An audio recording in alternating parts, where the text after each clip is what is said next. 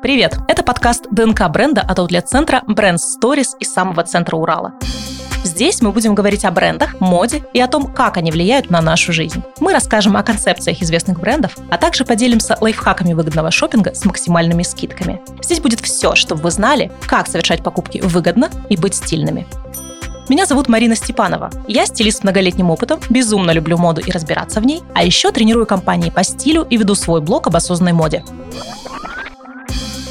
Последние несколько лет эко-повестка у нас ассоциируется с миром моды. В этом выпуске разберемся, почему сейчас это настолько важно для современных брендов, как соответствовать этому запросу и к чему это нас приведет. Чтобы разобрать эту тему подробнее, в этом эпизоде я пригласила в гости руководителя пиар-отдела фонда «Второе дыхание» Ирину Козловских.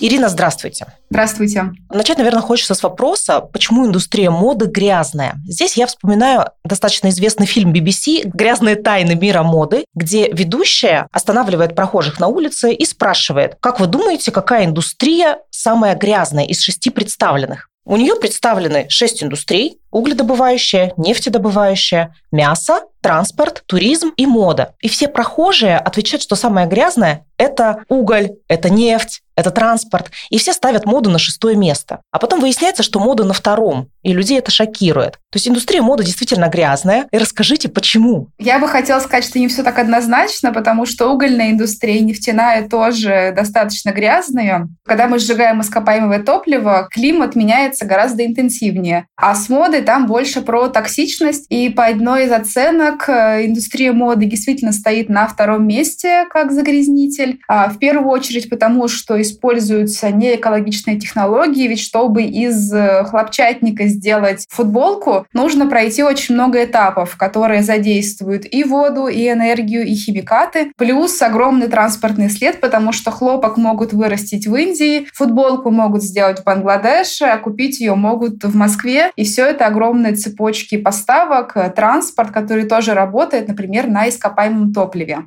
Ну и, например, чтобы сделать одну футболку хлопковую, нужно потратить порядка 2700 литров воды. Это там одному человеку хватит на несколько лет, а, например, одна пара джинсов — это 7500 литров воды, это тоже много. И ведь одно дело, если бы мы эти джинсы носили потом следующие пять лет, но мы можем покупать несколько пар э, себе за год, и поэтому проблема в том, что э, индустрия очень широкая, массовая, поэтому производство так сильно вредит. Получается, модная индустрия вредит не в каком-то одном аспекте, а сразу в нескольких аспектах. Это и транспортный след, и ресурсоемкость, да, и какие-то, может быть, грязные технологии. И вот как мы знаем, сейчас многие бренды начинают следовать эко-повестке. Вообще, почему бренды сейчас об этом задумались? Ведь модная индустрия существует давно, да, она существует буквально с зарождения человечества, и сейчас, вот в последние годы, бренды начинают об этом думать так наиболее активно. Так вот, почему именно сейчас? Ну, я бы сказала, сейчас просто просто бренды начинают особенно активно про это говорить, потому что, наверное, два трека можно выделить. С одной стороны, они сами задумываются о том, что мир меняется, но все мы замечаем, что происходит изменение климата, что, не знаю, горят леса в Сибири, это тоже следствие изменения климата, горят леса в Австралии, там много стихийных бедствий случается, мы говорим про то, что планета нагревается, и они осознают свою ответственность, поэтому хотят меняться. С другой стороны, потребители, ну, наверное, в первую очередь европейские, они осознают свою причастность и готовы голосовать кошельком и требовать, и, грубо говоря, покупать у тех, кто производит одежду не из хлопка, например, а из более экологичного тенсела или модала, или используют переработанный хлопок. Поэтому получается и так, и так, и какие-то глобальные обязательства на уровне корпораций, и давление потребителей. А вот по вашим наблюдениям, среди нашего российского потребителя, насколько эта тема вообще востребована, насколько это важно нам? К сожалению, недостаточно важно. И вот если еще до февраля у нас был масс-маркет широко представлен, в основном это были международные бренды, и они транслировали какую-то эко-повестку и рассказывали своим потребителям, там, что эти джинсы сделали частично, например, из переработанных пластиковых бутылок, или там шифоновое платье можно сделать из океанического пластика, который выловлен лет. Или в целом рассказывали, что вот там при производстве этой футболки потрачено меньше ресурсов, чем при производстве обычной, то россияне, к сожалению, об этом не задумываются пока, потому что это не такая очевидная проблема. В плане экологии нас больше волнует тема мусора, тема чистоты рек, э, грязного воздуха. Наверное, это основное. Сейчас очень много появляется среди российских брендов, среди локальных брендов, тех, которые называют себя экологичными. Ну да, мы видим, что крупные корпорации встают на эту стезю и проводят различные какие-то экологичные инициативы, собирают текстиль на переработку, да, заявляют о том, что джинсы изготовлены по такой-то новой технологии с меньшим использованием воды и так далее. Но есть еще и действительно достаточно много молодых локальных российских брендов, которые позиционируют себя как экологичные. Вот, Ирина, расскажите вообще, что такое экологичный бренд одежды и каким вообще должен быть бренд, чтобы он экологичным считался? Ну, однозначного и правильного ответа нет, потому что, наверное, самое главное — это производить меньше, чтобы выбрасывать меньше, и ресурсов тратить меньше, но ни одна коммерческая компания в здравом уме не будет такое транслировать и заявлять, что они производят меньше, потому что всем нужно зарабатывать, платить налоги, платить зарплату сотрудникам. Но я бы обратила внимание на то, чтобы компания активно транслировала эко-повестку. И, например, уже в масс-маркете были классные случаи, случаи, когда компания говорит, вот мы производим качественные джинсы, их можно носить дольше, поэтому покупать меньше и ресурсов планеты тратить меньше. То есть должна быть активная повестка. У компании должна быть э, прозрачная цепочка поставок. Они должны понимать, в каком регионе добыто сырье, при каких условиях, а соблюдаются ли там права рабочих, а какую зарплату они получают, а на фабриках сколько конкретно денег получает каждый рабочий за пошив такой-то единицы изделий. Во-вторых, здорово, если это какое-то локальное производство, потому что если отшивают э, в Китае, то чтобы доставить до России, это все-таки большой транспортный след. Сейчас вот после коронавируса цепочки поставок стали пересматривать и больше шить именно в России, и это здорово. И использование тканей. Я за то, чтобы компании использовали качественные ткани, которые прослужат долго. Ну, то есть, если это хлопковая футболка, то пусть она будет такой, что выдержит э, сотни стирок, а не превратится в серую тряпочку уже через месяц. Вещь в идеале должна быть э, ремонтопригодной. Например, там можно будет поменять пуговицы, молнии, что-то еще сделать. И здорово, если компании выпускают коллекции, в которых используют апсайкл.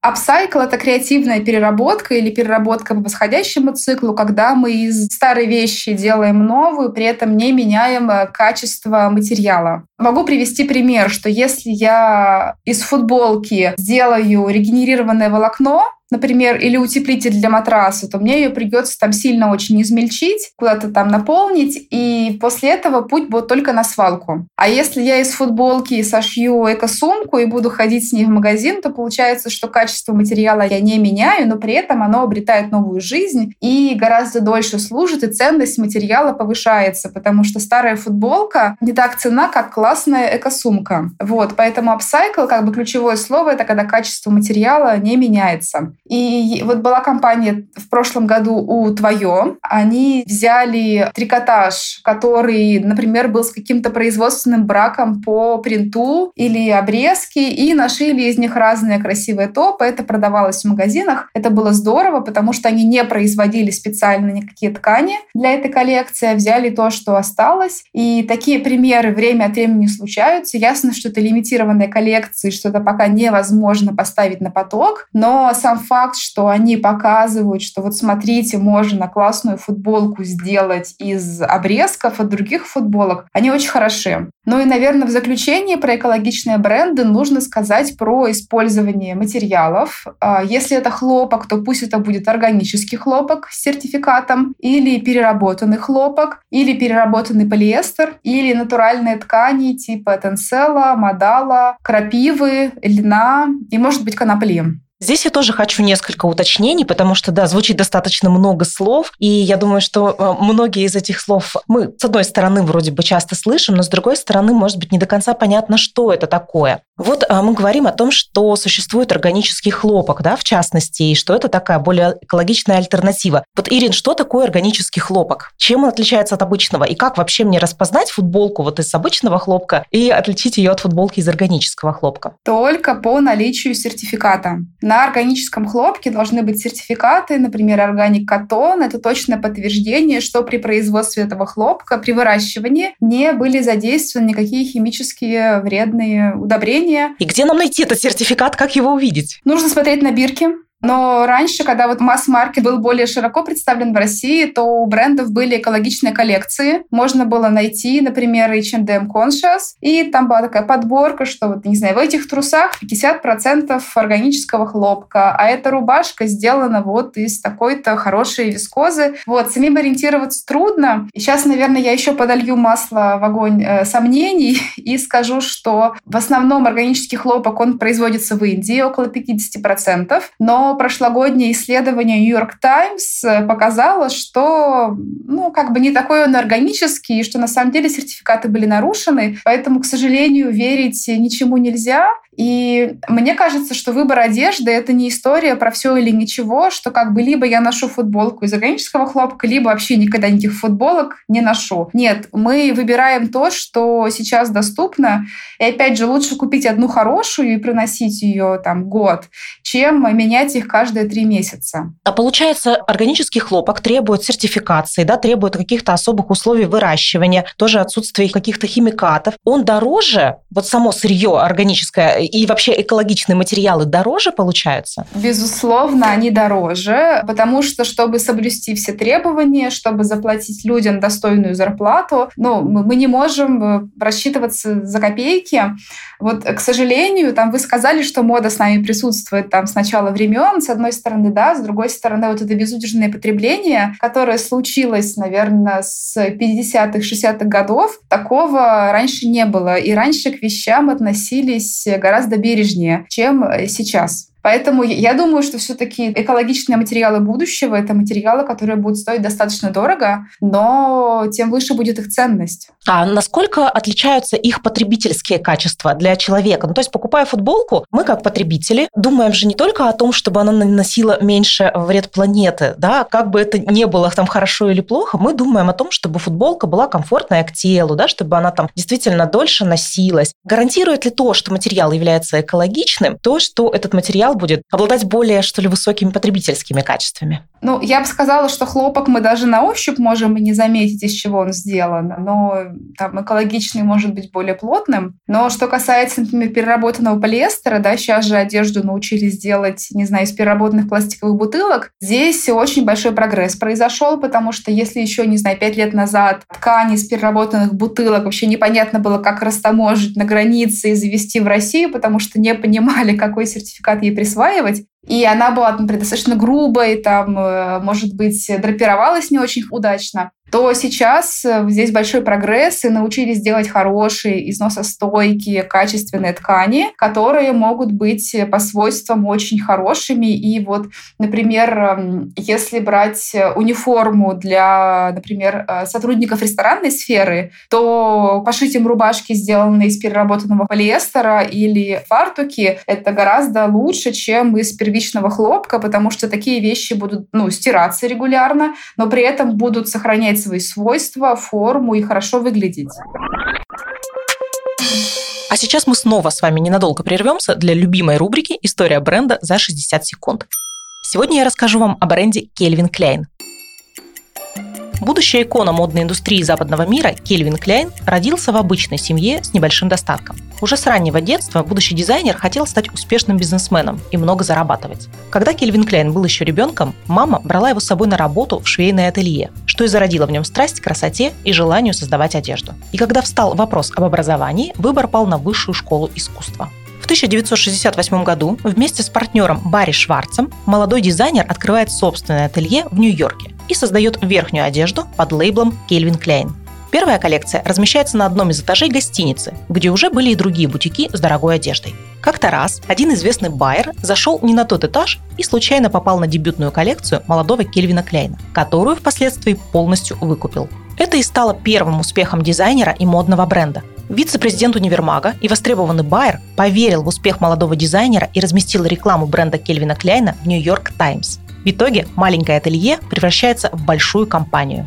В 1978 году Кельвин Кляйн представил миру первые дизайнерские джинсы. После этого они из обычной рабочей одежды превратились в настоящий модный атрибут и предмет роскоши. Всю продукцию раскупали с бешеной скоростью. Тем временем прибыль марки только росла. Кельвин Кляйн был одним из первых дизайнеров, кто показал, что джинсы могут быть сексуальными. А еще в 1978 году появилась первая парфюмерия бренда. Оглушительного успеха она не имела, но в будущем это направление станет одним из самых прибыльных в компании. Сегодня Кельвин Кляйн – один из мировых лидеров по производству модных джинсов и одежды стиля casual. Ассортимент бренда значительно расширился, и сейчас, помимо джинсов, он предлагает нижнее белье, парфюмерию, часы, а также солнечные очки и оправы.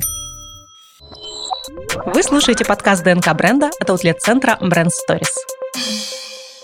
Перейдем к нашему следующему блоку, о котором тоже очень хочется поговорить. Это recycle и reuse. Здесь вообще хочется вспомнить так называемую концепцию 3R, которых как минимум 3, да, recycle, reuse, reduce. Но и сейчас встречаются и 7, и 8, да, таких ре экологичных. И давайте вот пройдемся по вот этим вот моментам. Мы уже немножко коснулись темы переработки одежды, той же футболки в регенерированное волокно. Вот, Ирина, расскажите поподробнее вообще, что происходит с одеждой, продукцией, которую люди отдают на переработку. Что из нее делают и вообще как это? Давайте вернемся к концепции 3R. Это Reduce, Reuse, Recycle. Очень важна именно последовательность. То есть на первом месте стоит Reduce, сокращение, на втором Reuse, повторное использование, на третьем месте Recycle, переработка. Переработка – это не панацея, она только помогает возвращать ресурсы в оборот, но, опять же, самое главное – это не покупать лишнего, выбирать качественные вещи, которые служат долго. Например, если у меня есть, э, не знаю, мне идут черные водолазки, и у меня уже есть две черные водолазки, тут я вижу на распродаже точно такой же, такая, о, надо взять, я же ношу черные водолазки. Но потом надо осечься и сказать, нет, у меня же уже есть две, нужно просто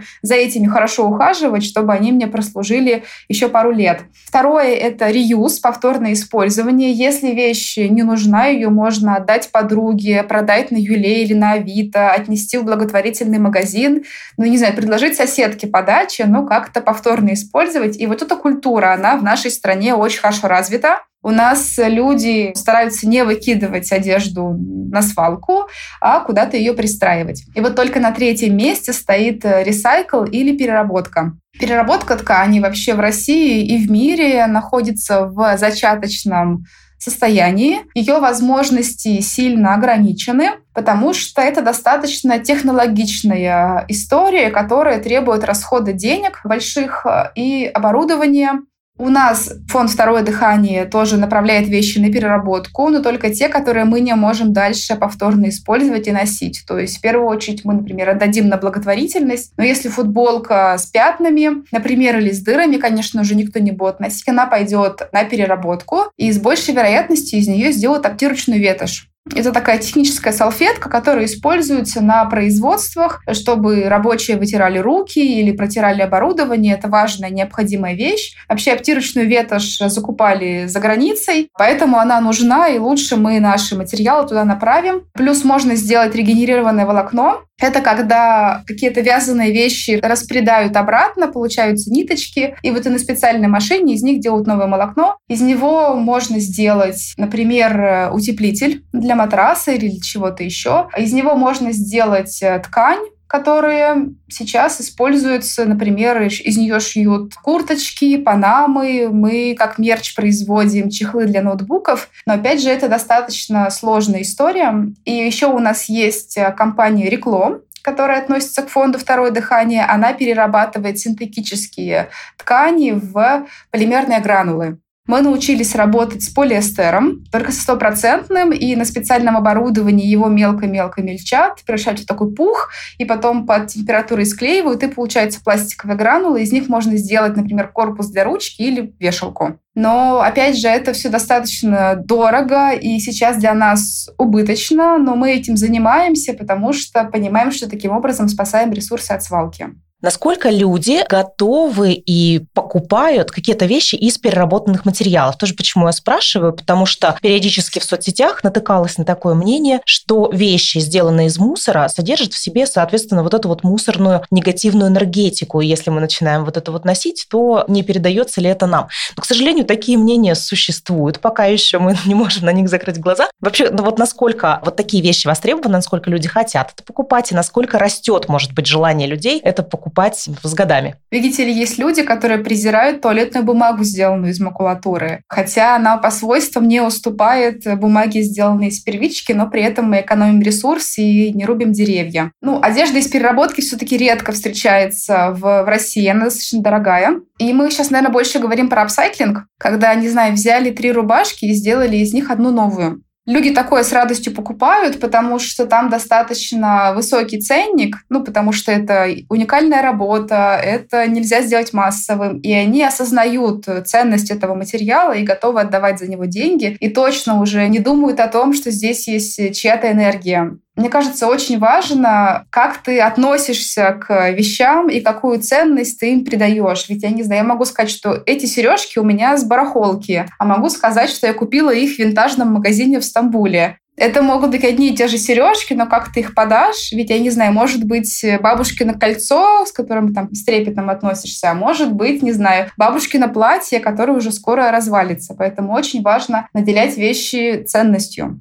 Ну и, наверное, в России это только-только вот э, начинается, и у нас пока нет устойчивого тренда, что я могла бы сказать, что там вещи из переработанных материалов э, востребованы. А любую ли одежду нет, можно переработать? То есть, да, вот мы, например, разобрали да, гардероб, да, вот к новому сезону, что-то вот выкинули, и вот, ну, допустим, понесли ваш фонд или в любой другой фонд в том городе, где находится да, наш слушатель. Все ли вещи можно отправить на ту же ветошь или на то же волокно регенерированное? Я бы не стала называть это все переработкой, потому что, возможно, у вещей, которые мы разобрали, есть огромный потенциал повторного использования. И мы лучше отдадим это малоимущим, многодетным семьям, где нет возможности, например, купить ребенку спортивный костюм. Там школьную форму они могут купить, а спортивный уже нет. Или, например, если у вещи есть какие-то незначительные поломки, например, там у курточки сломалась молния, мы отдадим это в приюты для животных, для волонтеров, потому что волонтеры приходят в приюты. Это место, где очень легко испачкаться, потому что там у тебя собака может прыгнуть, что-то еще, и лучше эту курточку поносить, и без разницы, сломана молния или нет, чем портить свои вещи. Потом эта курточка тоже отправится, соответственно, на утилизацию. Ветошь обтирочную можно сделать из тех материалов, которые что-то в состоянии впитать в себя, то есть это хлопок или смесовые материалы, но, например, шифоновая блузка бесполезна в данном случае. Ну да, протирать печатный станок шифоновой блузкой,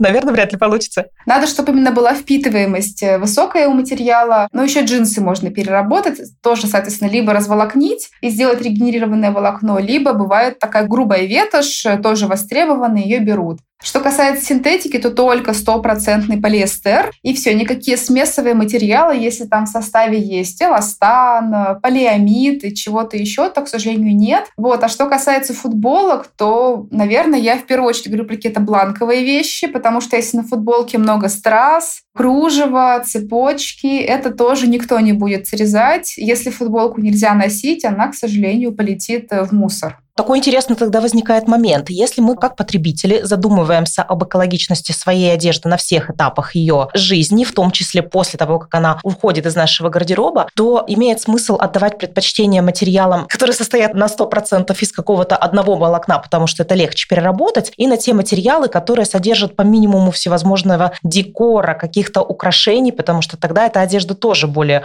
пригодна для дальнейшего использования. Да, лучше отдавать предпочтение мономатериалам э, например, бренды в том числе выпускали коллекции, позиционировали как коллекции из перерабатываемых материалов, то есть не переработанных, а перерабатываемых. Это значит, что это мономатериал, например, э, свитер, сделанный из одного вида материала. И, конечно, это гораздо лучше. Но, опять же, если у вас есть возможность купить футболку со стразами, не знаю, какую-то брендовую, и вы будете носить ее пять лет, ну, можно это сделать, это окей. Опять же, самое важное, мне кажется, я весь выпуск выпуск про это говорю, это нужно носить вещи долго и относиться к ним с большим уважением, бережно стирать. А так, да, чем меньше декора, чем меньше страз, чем меньше состав изделия, тем лучше.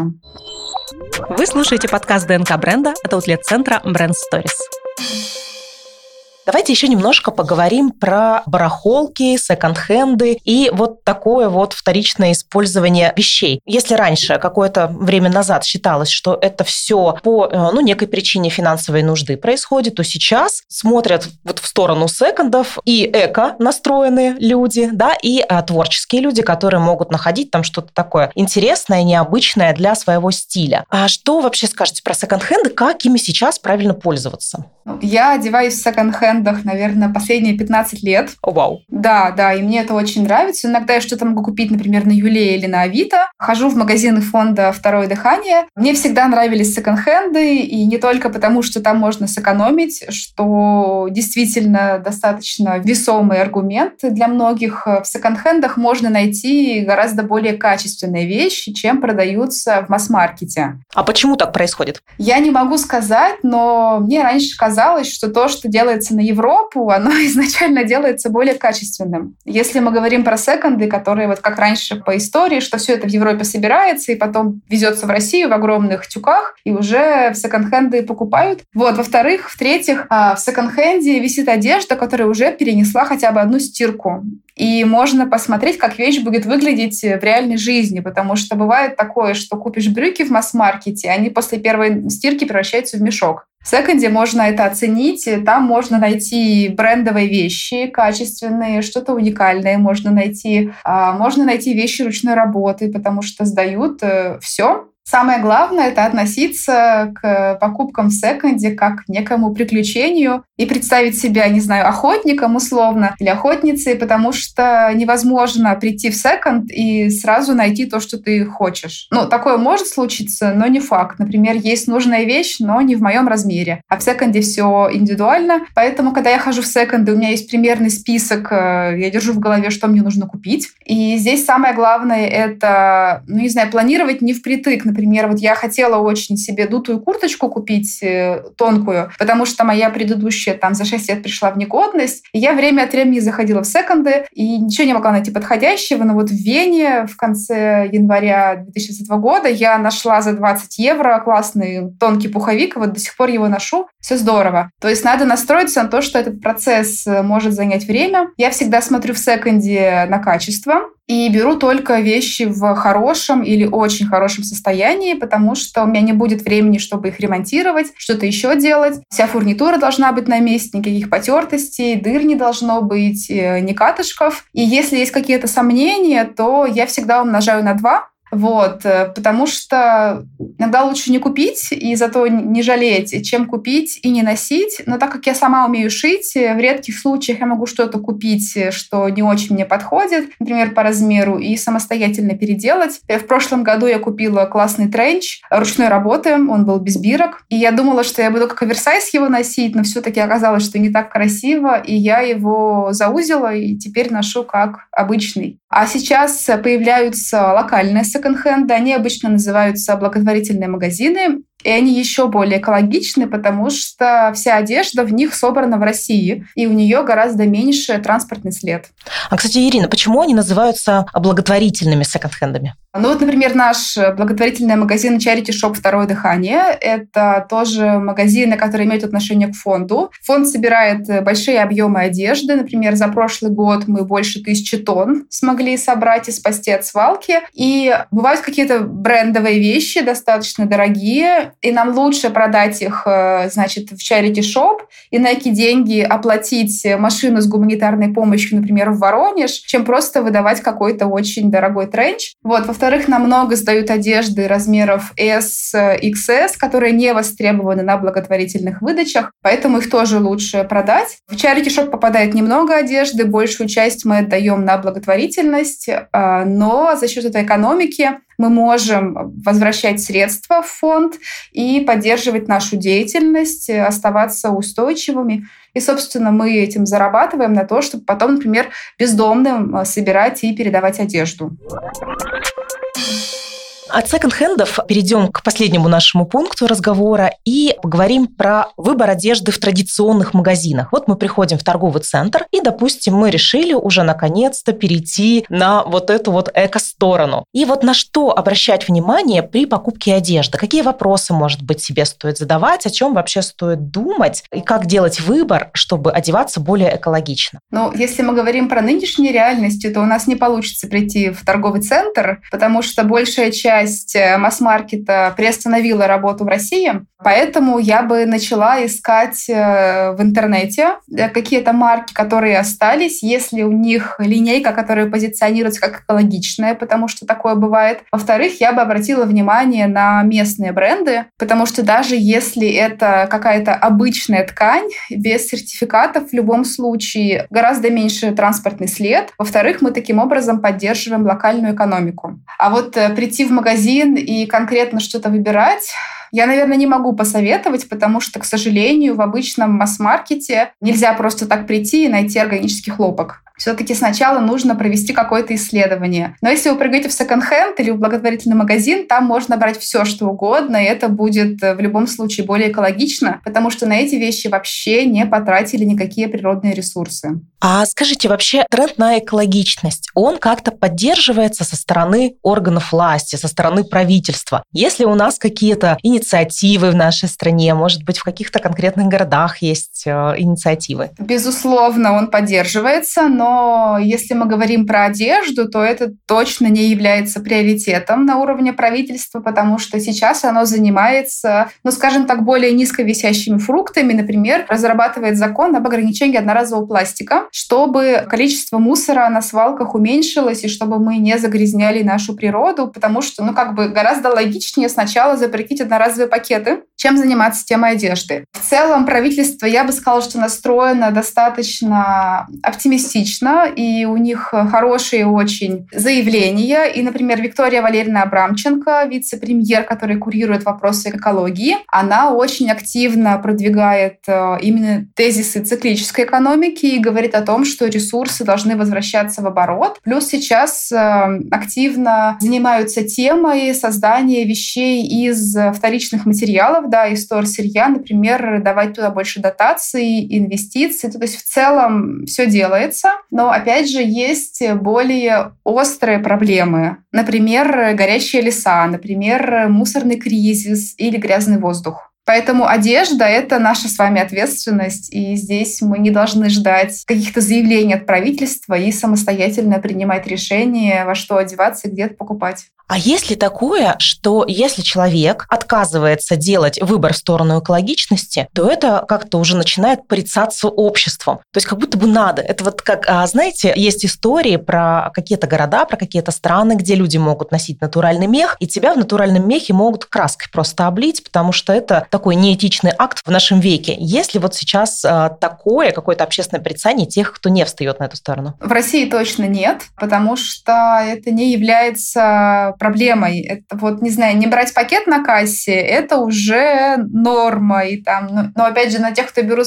пакет на кассе, никто с осуждением не смотрит. И мне кажется, что вообще шейминг — это не тот э, инструмент, которым можно добиваться каких-то перемен в обществе. Гораздо лучше вдохновлять. Но опять же, есть компании, которые берут на себя обязательства, например, не использовать больше натуральный мех э, в своих коллекциях. И это очень хорошо работает на просвещение, потому что тогда люди задумываются, а что не так с натуральным мехом. Но опять же, мы в фонде считаем, что если шуба уже произведена, то нужно использовать ее гораздо дольше и не выбрасывать, потому что все она списана с платформы истории, и натуральный мех больше не в тренде, а носить ее как можно дольше. Мы продадим ее в shop или отправим на благотворительную выдачу, и, не знаю, и люди в деревне будут носить с большим удовольствием и радоваться. Ну и сейчас очень очень модно именно носить винтажные меха и переделывать какие-то старые, устаревшего кроя шубы во что-то такое модное, интересное, актуальное. Это один из э, таких заметных трендов. Да, конечно. И здесь мы уже с вами смешиваем этику и экологию. И, наверное, самое важное, что там слушатели могут для себя сделать, это определиться, что для них в приоритете. То есть, если это этика, то они не приемлят натуральный мех. Если это экология, то лучше я, да, да, возьму шубу, перешью ее и буду носить э, и не тратить новые ресурсы. Да, здесь снова про то, что на 100% быть э, хорошим, правильным, добрым, ну, экологичным, на 100% на белой стороне или на зеленой стороне быть нельзя, ты все равно находишься на определенных каких-то весах, и ты просто выбираешь, что для тебя важнее, что перевешивает. Да, и как бы экологичный образ жизни, это не значит там жить в лесу и ходить в холщовой робе и в льняных трусах. Такие люди могут быть, их могут быть тысячи, но они планету не спасут. Планету спасут сотни миллионов, которые будут не идеальными, но они будут стараться и что-то делать, голосовать кошельком и показывать личным примером, что осознанное потребление возможно. Такое искусство маленьких шагов. Да, без этого никак, потому что вот, э, не знаю, россияне выбрасывают 65 миллионов тонн отходов каждый год. Но это много. И, конечно, там корпорации каждый чайный пакетик пытаются запаковать упаковать в пластик. А законотворцы наши никак нужные законы не примут. Но ведь не они выбрасывают мусор, а мы с вами обычные россияне. Поэтому без нашего с вами участия ничего не получится. И в завершение блиц-опрос для Ирины. Вещи с секонд-хенда или из масс-маркета? Секонд-хенд. Самый простой способ одеться стильно собрать гардероб из э, хороших капсульных вещей, чтобы в нем были только любимые вещи, тогда каждое утро не будет болеть голова, что же надеть, надеваю, что хочется, потому что все любимое. Простой способ вести экологичный образ жизни. Наверное, самое важное – это вести список покупок, чтобы не покупать лишнего, э, потому что самое главное – это не покупать, это сокращать, и по возможности отказываться от одноразового пластика и всем вещам давать вторую жизнь. И какие бренды на вас сейчас надеты? Так, на мне надето, значит, боди из манго, но оно насвопленное. То есть я взяла его на свопе, я его не покупала. вот. И на мне штаны LC Waikiki тоже насвопленные. А платочек я купила как раз в Стамбуле в винтажном магазине. Это натуральный шелк. То есть на мне все исторички. Спасибо, Ирин, большое за разговор. Мы очень много обсудили и очень много успели за такой короткий срок. Спасибо за то, что подробно нам все объяснили и показали. Большое спасибо, что пригласили. Мода – это вовсе не такая безобидная индустрия для экологии, как это может казаться на первый взгляд. Огромный расход воды, химикаты, проблема микропластика, выхлопные газы, потому что очень много транспортировок и так далее – все это плохая новость. Но есть и хорошее. Мы вместе прямо сейчас своими действиями, маленькими шажочками можем менять мир к лучшему. Нам в этом поможет концепция 3R – Reduce, Reuse, Recycle. Во-первых, Reduce сокращаем потребление. Покупаем только нужное, то, что правда будем носить. О том, как выбирать такие вещи, мы уже не раз говорили и еще будем говорить в выпусках этого подкаста. Делаем упор не на количество, а на качество. Подключаем бренды, которые за это качество отвечают. Реюз. Используем вещи повторно. Переделываем во что-то новое, ходим в винтажки, секонд-хенды, поддерживаем бренды, которые делают апсайкл коллекции. А то, что нам уже надоело, отдаем на благотворительность. И третье – ресайкл. То, что больше нельзя носить, не выбрасываем, а отдаем в переработку. Пусть наша старая футболка проживет еще одну жизнь, а значит, все те ресурсы, которые ушли на ее изготовление, будут потрачены не зря. Кстати, я уже сделала свой гардероб экологичным. Попробуйте и вы. Это несложно и дарит стилю какие-то новые смыслы. Вы слушали подкаст ДНК бренда. Первый подкаст в России от аутлет-центра Brand Stories из самого центра Урала. Следующий эпизод подкаста ДНК бренда выйдет через неделю. Слушайте нас на популярных стриминговых сервисах Яндекс Музыка, Apple и Google подкасты и Cashbox.